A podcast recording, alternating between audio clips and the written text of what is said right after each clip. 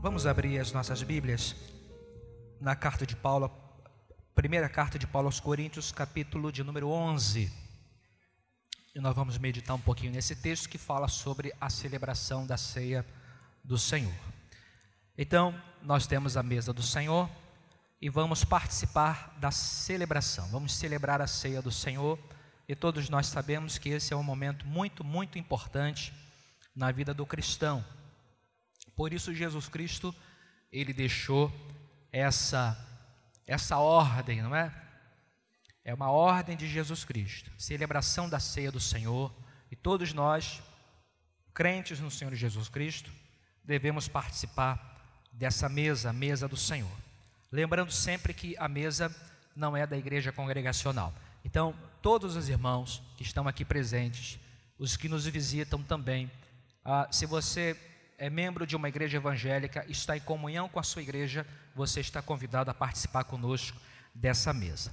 Então, um texto que está em 1 Coríntios capítulo 11, começando no versículo 23, diz assim: Porque eu recebi do Senhor o que também vos entreguei, que o Senhor Jesus, na noite em que foi traído, tomou o pão e, tendo dado graças, o partiu e disse: Isto é o meu corpo que é dado por vós. Fazei isto em memória de mim. Por semelhante modo, depois de haver ceado, tomou também o cálice, dizendo: Este cálice é a nova aliança no meu sangue. Fazei isto todas as vezes que o beberdes em memória de mim. Porque todas as vezes que comerdes este pão e beberdes o cálice, anunciais a morte do Senhor até que ele venha. Por isso, aquele que comer o pão ou beber o cálice do Senhor indignamente, será réu do corpo e do sangue do Senhor. Examine-se, pois, o homem a si mesmo, e assim coma do pão e beba do cálice. Pois quem come e bebe sem discernir o corpo, come e bebe juízo para si. Eis a razão porque há entre vós muitos fracos e doentes, e não poucos os que dormem. Amém? Até o versículo de número 30 é um texto que nós todos conhecemos muito bem, o texto que fala sobre a celebração da ceia do Senhor, e, como já disse aos irmãos, essa mesa está aqui representando justamente a morte de Jesus Cristo. Jesus, quando foi pregado na cruz do Calvário, Jesus derramou seu sangue, Jesus morreu por nós, justamente para perdoar os nossos pecados e para inaugurar uma nova era da nossa comunhão com Deus através dele. Por isso a Bíblia diz que só há um mediador entre Deus e os homens, é Cristo Jesus, homem. Jesus Cristo é o único mediador entre Deus e os homens. Se eu quero contato, se eu quero comunhão com Deus, tem de ser por Jesus Cristo. Se eu preciso de transformação na minha vida, tem de ser por Jesus Cristo. Às vezes a pessoa diz assim: Ah, como eu faço para melhorar a minha vida? O que é que eu faço para melhorar a minha vida? Como eu posso fazer? O que eu faço para viver melhor? A resposta não é uma atitude, não é uma providência, a resposta não é uma coisa, a resposta não é uma energia, a resposta é uma pessoa. É a pessoa de Jesus Cristo. Foi ele quem disse isso. Olha, é, quem crê em mim, não é? O que vem a mim, ainda que morra, viverá. Jesus disse assim: Olha, eu sou o pão da vida. O que vem em mim jamais terá fome, o que crê em mim jamais terá sede. Foi Jesus quem disse, por exemplo, também: ah, Eu sou a luz do mundo. Quem me segue não andará em trevas, pelo contrário, terá a luz da vida. Então, a resposta a todas as pessoas que fazem esta pergunta: o que eu faço para ser feliz? O que eu faço para melhorar a minha vida? O que eu faço para mudar de vida? A resposta não é um fazer, a resposta é uma pessoa, é Jesus Cristo. Por isso, quando aquele carcereiro, aquele carcereiro, ele perguntou, não é o que eu faço para ser salvo? Qual foi a resposta? Crer no Senhor Jesus. A resposta é a pessoa. Então, essa mesa representa o nosso Senhor e o nosso Salvador, que foi morto na cruz do Calvário, derramou o seu sangue, por isso nós comemos o pão, o pão que simboliza e representa o corpo de Jesus Cristo, machucado, torturado, pregado na cruz do Calvário. e também o vinho, o cálice que representa o sangue de Jesus Cristo derramado em nosso favor. Isso é o que o apóstolo Paulo está explicando àquela igreja de Corinto. Porque, eh, dentre as muitas confusões que aquela igreja tinha, uma delas se referia à celebração da ceia do Senhor. Era uma igreja muito confusa. A igreja de Corinto tinha problemas seríssimos. Um deles era com relação ao culto, a ordem do culto e especialmente a celebração da ceia do Senhor. Por isso, Paulo está falando aqui àquela igreja sobre como eles deveriam se reunir para cear. E é isso que nós vamos relembrar aqui e meditar um pouquinho nessa noite, para que a nossa participação na mesa do Senhor, ela melhore. Nós podemos participar de uma forma mais profunda, mais é, devota, uma forma de, de uma maior adoração diante do Senhor, de uma maior consciência diante de Deus, podemos participar, podemos melhorar esta nossa participação. E através desta participação, podemos também é, buscar um crescimento espiritual, ou seja, esta mesa, ela nos desafia, ela nos incentiva a melhorar a nossa vida cristã, sermos mais obedientes, sermos mais adoradores. É isso que o apóstolo Paulo está ensinando aqui. Então, depois de a gente ter lido aqui, nós lemos o versículo 23, o 24, não é? o 25, que nós tanto falamos aqui, meditamos com os irmãos, nós chegamos ao versículo de número 27. O versículo 27, e é aqui que nós vamos meditar um pouquinho, do 27 em diante, nós temos algumas instruções, algumas orientações importantes. No 27, por exemplo, o apóstolo Paulo está dizendo que todas as vezes que nós comemos o pão e bebemos o cálice, nós 26, né, anunciamos a morte do Senhor até que ele venha. No 27, ele diz o seguinte: aquele que comer o pão ou beber o cálice do Senhor indignamente será réu do corpo e do sangue do Senhor. O que é que significa participar da mesa do Senhor indignamente? Para aquela igreja, significava participar da mesa do Senhor com confusão, havia divisão na igreja, ah, não havia reverência na hora do culto, eh, tinha aquelas pessoas que eram as pessoas mais abastadas, que eram as pessoas mais ricas, que elas levavam o alimento eh, mais caro, não é? E elas se reuniam entre elas para cear, enquanto as pessoas mais pobres, as pessoas mais humildes, ficavam sem o alimento. Havia inclusive pessoas que ficavam embriagadas na hora do culto e na hora da ceia. Isso era indigno. Não estava à altura da mesa e nem à altura do que a mesa representava ou representa. Então a gente pode pensar o seguinte, mas pastor, ninguém aqui vai ficar bêbado participando da mesa. Não temos aqui nenhum indício de que nós vamos ter aqui alguma confusão, ou que nós seremos aqui é, rotulados entre as pessoas que são mais ricas, as pessoas que são mais pobres. Não temos essa confusão aqui, isso é uma verdade. Mas o que eu quero pensar com os irmãos é o outro extremo. Enquanto a igreja de Corinto estava num extremo de confusão, divisão, falta de equilíbrio, nós podemos ir para outro extremo, que seria justamente o extremo da apatia, o extremo da indiferença, o extremo da rotina. Ou seja, nós participamos tanto dessa mesa, todos os meses nós comparecemos à igreja e participamos dessa mesa, nós fazemos isso tantas vezes, nós repetimos isso tantas vezes, que nós corremos o risco de esta mesa, de a nossa participação se tornar uma coisa mecânica. Isto também é participar da mesa do Senhor indignamente. Quando eu participo dessa mesa, quando eu participo da ceia do Senhor, e isso absolutamente não faz diferença nenhuma para mim. Por isso, na semana passada, eu disse aos irmãos o seguinte: olha, se essa mesa, se o que ela representa não constrange o nosso coração, não nos emociona, o que é que vai emocionar o nosso coração?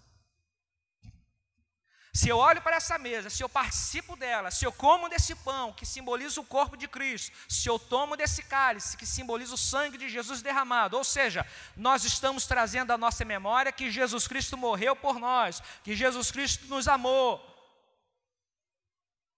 E eu participo dela, isso não faz a menor diferença no meu coração. Eu faço isso como eu tomo um suco, eu faço isso como eu como um, um, um sanduíche. Isso não faz diferença alguma. Eu estou participando da mesa do Senhor, mas meu pensamento está longe. Isso também é participar da mesa do Senhor indignamente. Mas vamos seguir o versículo. Porque, além disso, ele vai dizer que, e portanto, o versículo de número 28 nos convida a um exame. Ele diz assim: Examine-se, pois, o homem a si mesmo, e assim coma do pão e beba do cálice. Então, Paulo está dizendo o seguinte: olha, existe o perigo de o cristão participar da mesa do Senhor e participar de forma indigna, confusa, desarrumada. Existe o perigo do cristão participar desta mesa mas está de relações cortadas com outros irmãos, com a sua família. Existe o perigo de um cristão participar dessa mesa e estar em pecado. Aí Paulo diz assim: examine-se, pois, o homem, faça um exame.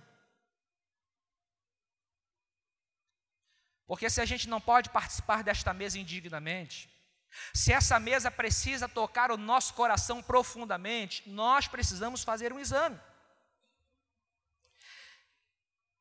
E detalhe importante: não é examinar o irmão, hein? É examinar você. É, porque eu vi que Fulano participou da ceia, mas. Isso é pecado, pede perdão a Deus. Não tem que examinar o irmão. Você tem que examinar você. Agora, o exame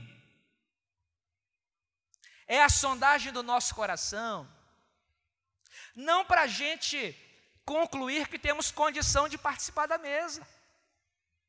O exame não é para isso. Examine-se, pois, o homem a si mesmo, e assim coma do pão e beba do cálice. Então, Paulo está dizendo: olha, faça o exame, depois que você fizer o exame, você participa da mesa. Agora, para que o exame? Alguém vai pensar assim: não vou fazer um exame, vou examinar o meu coração. Ah, Senhor, olha, eu estou fazendo um exame aqui no meu coração e, olha, a última vez que eu pequei foi na semana passada, e desde então eu não me lembro de algum pecado que eu tenha cometido. Então, olha, Senhor, com todo respeito, com toda a vênia, eu quero dizer ao Senhor que Talvez os meus irmãos estejam em pecado, mas eu estou. Se tem alguém aqui nessa noite que tem condição de participar dessa mesa, sou eu, Senhor. Porque eu estou limpinho, limpinho. Não é para isso o exame. O exame não é para você se achar em condições de participar da mesa, é justamente o contrário. Porque se o cristão faz o exame e se acha em condição de participar da mesa, pergunta: para que a mesa?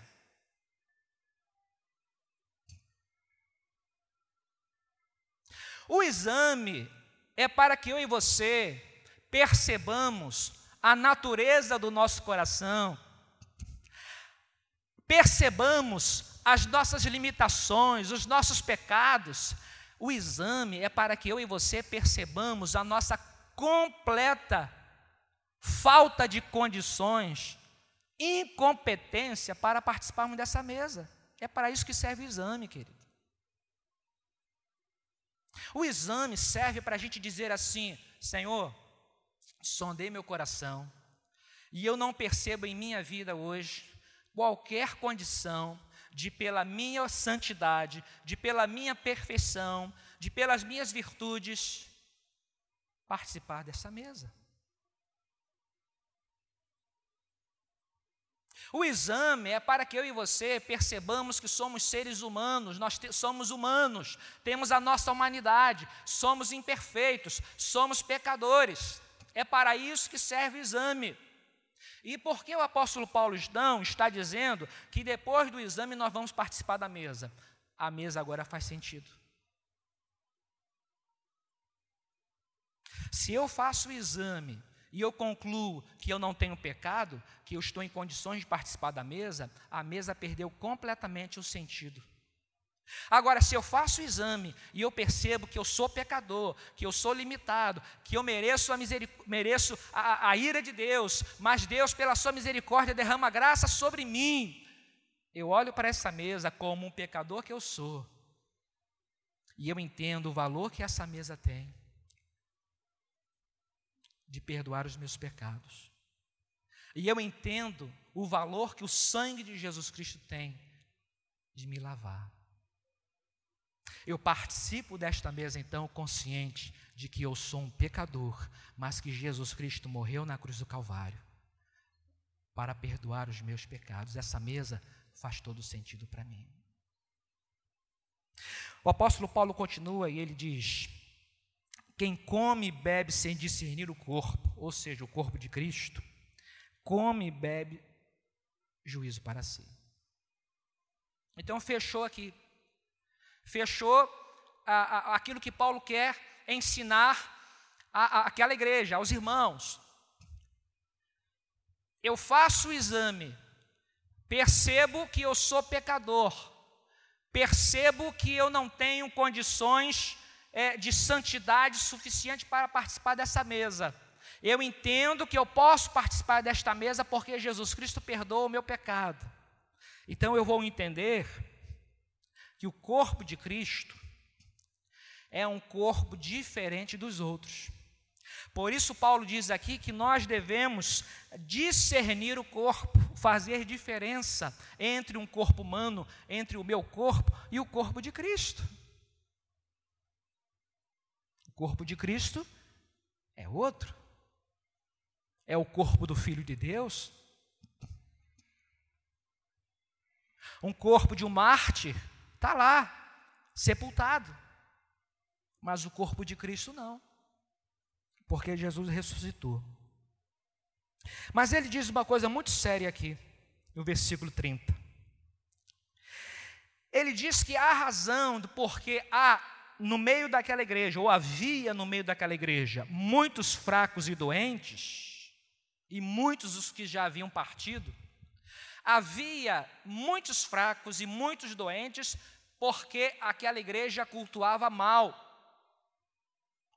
Porque aquela igreja, quando se reunia, ela não se reunia para adorar o Senhor, ela não discernia o momento, o valor, ela não honrava a Deus, não havia reverência, não havia amor, não havia manifestações profundas e sinceras de gratidão a Deus e a Jesus Cristo pelo seu sacrifício. Talvez as pessoas se reunissem porque, afinal de contas, era o dia de se reunir e as pessoas iam para a igreja. E há aqui uma informação muito séria do apóstolo Paulo. E a gente fica lendo esse versículo percebendo da possibilidade de muitos cristãos estarem doentes, estarem enfraquecidos justamente porque estão cultuando mal. Justamente porque na sua vida não existe culto. Justamente porque na sua vida não existe gratidão. Talvez tenhamos alguém aqui nessa noite, talvez tenhamos pessoas cristãos aqui nesta noite que estão vivendo um tempo assim um tempo da rotina, um tempo de frieza, um tempo em que o culto, os louvores, as orações, a participação da mesa do Senhor não causa diferença alguma. Então isso é grave. Quando a palavra diz que há sim pessoas doentes, há sim pessoas enfraquecidas, mas Parece que tudo começa quando nós tomamos a ceia e participamos da mesa do Senhor de forma indigna, despreparada, não adequada. E isso é, funciona como é, um, um efeito dominó. A gente não se dá conta de que é necessário um exame, examinar o nosso coração, perceber a nossa humanidade, a nossa fraqueza. Por causa disso, a gente come, a gente participa da mesa do Senhor, sem discernir, sem entender que é o corpo de Jesus Cristo, nosso Senhor e Salvador, que está aqui representado. E as coisas então vão piorando, porque o apóstolo Paulo diz que quem participa da mesa do Senhor assim, desse jeito, come e bebe juízo para si. E esta, portanto, é a razão de muitos fracos, doentes. E eu quero dizer mais uma coisa aos irmãos. Eu quero dizer aos irmãos que tudo isso também é uma situação que acontece na vida do cristão, que vai perdendo a sua profundidade, vai perdendo a sua devoção por Deus, vai deixando que a sua fé se torne uma religião, vai deixando que a sua fé se torne uma rotina na sua vida, e o perigo é que o pecado vai entrando na vida desse cristão. E essa pessoa vai é, entrando nesse, nesse ritmo de pecado, vai vivendo uma vida pecaminosa, vai vivendo uma vida de frieza, e acontece que isso vai levando esse ser, esse irmão, a uma vida de frieza, no sentido de que ele peca, mas ele já não sente mais o seu pecado. Isso é grave. Mas eu quero dizer aos irmãos também, que por outro lado, nós devemos e podemos comer o pão com dignidade tomar o cálice com dignidade. Amém, irmãos? Amém? Participar da mesa do Senhor dignamente. O que é participar da mesa do Senhor dignamente? Então, vamos colocar dessa forma: é um outro grupo de irmãos, formado por aqueles que participam desta mesa de forma digna formado por irmãos e irmãs que obedecem o versículo 28, fazem o exame, examinam, sondam o seu coração, sondam as suas motivações. São irmãos sinceros, humildes diante do Senhor, são irmãos obedientes que fazem o exame e sabem muito bem que por eles não tem menor condição de participar da mesa. Por causa do exame, são pecadores. Por causa do exame, merecem, precisam, clamam pela misericórdia de Deus. Fazem o exame. São irmãos que comem e bebem discernindo corpo de Cristo, sabem, têm consciência de que o corpo que está aqui representado é o corpo de nosso Senhor e Salvador Jesus Cristo. Aquele, o Senhor, que não julgou como usurpação ser igual a Deus, mas ele a si mesmo se humilhou, ele assumiu a forma de servo, ele foi reconhecido em figura humana, ele foi obediente, foi obediente até a morte e morte de cruz nosso Senhor e Salvador, a quem Deus deu o nome que está acima de todo nome. Para quê, irmãos? Para que o nome de Jesus se dobre todo o joelho nos céus, na terra e debaixo da terra. A gente citou o livro de Apocalipse no domingo passado à noite e hoje pela manhã também. Mas só para lembrar aos irmãos sobre a, a esse corpo, né, o corpo de Jesus Cristo corpo físico, Jesus ele, ele foi reconhecido em figura humana. Jesus ele encarnou.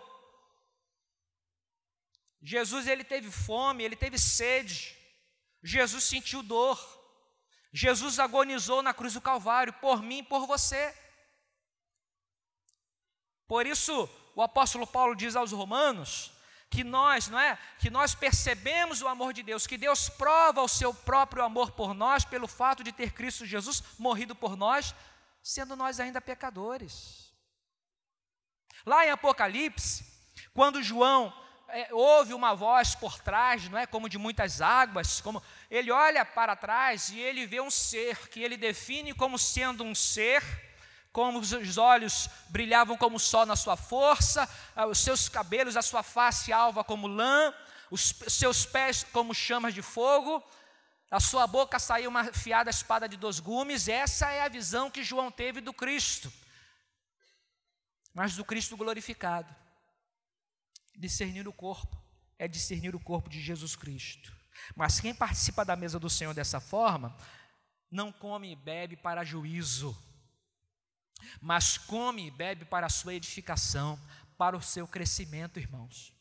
Quando você participa dessa mesa, depois de fazer um exame e perceber que você só pode participar dessa mesa por causa do amor, da misericórdia e da graça de Jesus Cristo, quando você faz o exame e você entende que você não tem condições, que você é um pecador, mas você participa dessa mesa por causa do amor de Deus por você, a sua participação aqui é diferente. A sua participação aqui é uma participação qualificada. Qualificada com quê? Qualificada com amor, qualificada com gratidão, qualificada com contrição, às vezes qualificada até com vergonha.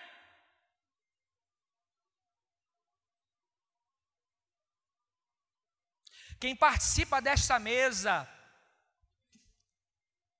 glorificando o nome de Jesus Cristo, discernindo o corpo, não come e bebe juízo para si, mas come e bebe bênção para si.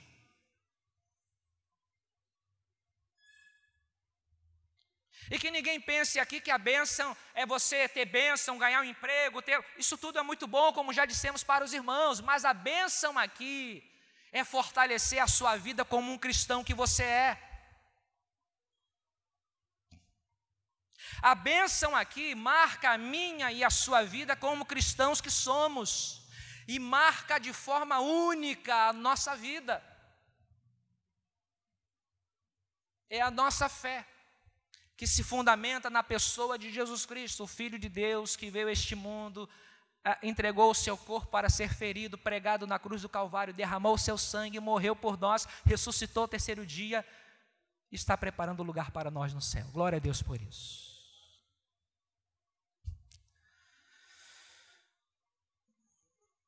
Então, esta é a razão de que há entre nós muita gente saudável, glória a Deus. Glória a Deus. Ou pelo menos a razão maior. A razão maior. Meus irmãos, eu convido a todos os crentes no Senhor Jesus Cristo todos os que estão em plena comunhão com a sua igreja a participar da mesa do Senhor.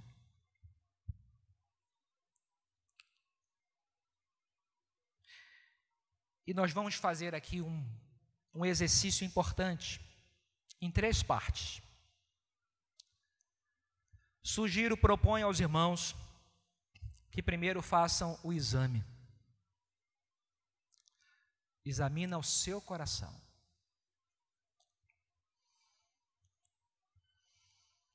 Segundo, eu proponho aos irmãos que façam esse discernimento, que entendam, que olhem para esta mesa, que pensem, que meditem no corpo, na pessoa de Jesus Cristo como sendo nosso Senhor e Salvador. Diz a palavra, o primogênito dentre os mortos. Diz a palavra que nele há redenção e remissão de pecados para nós. Diz a palavra que ele herdou, ganhou o nome mais excelente que há o nome de Jesus Cristo. Convido aos irmãos a depois do exame do discernimento que participem desta mesa com gratidão, com adoração permitindo que esta participação aqueça o seu coração, renove a sua fé, tão somente em Jesus Cristo, o nosso Senhor. Curve a sua cabeça e faça uma oração.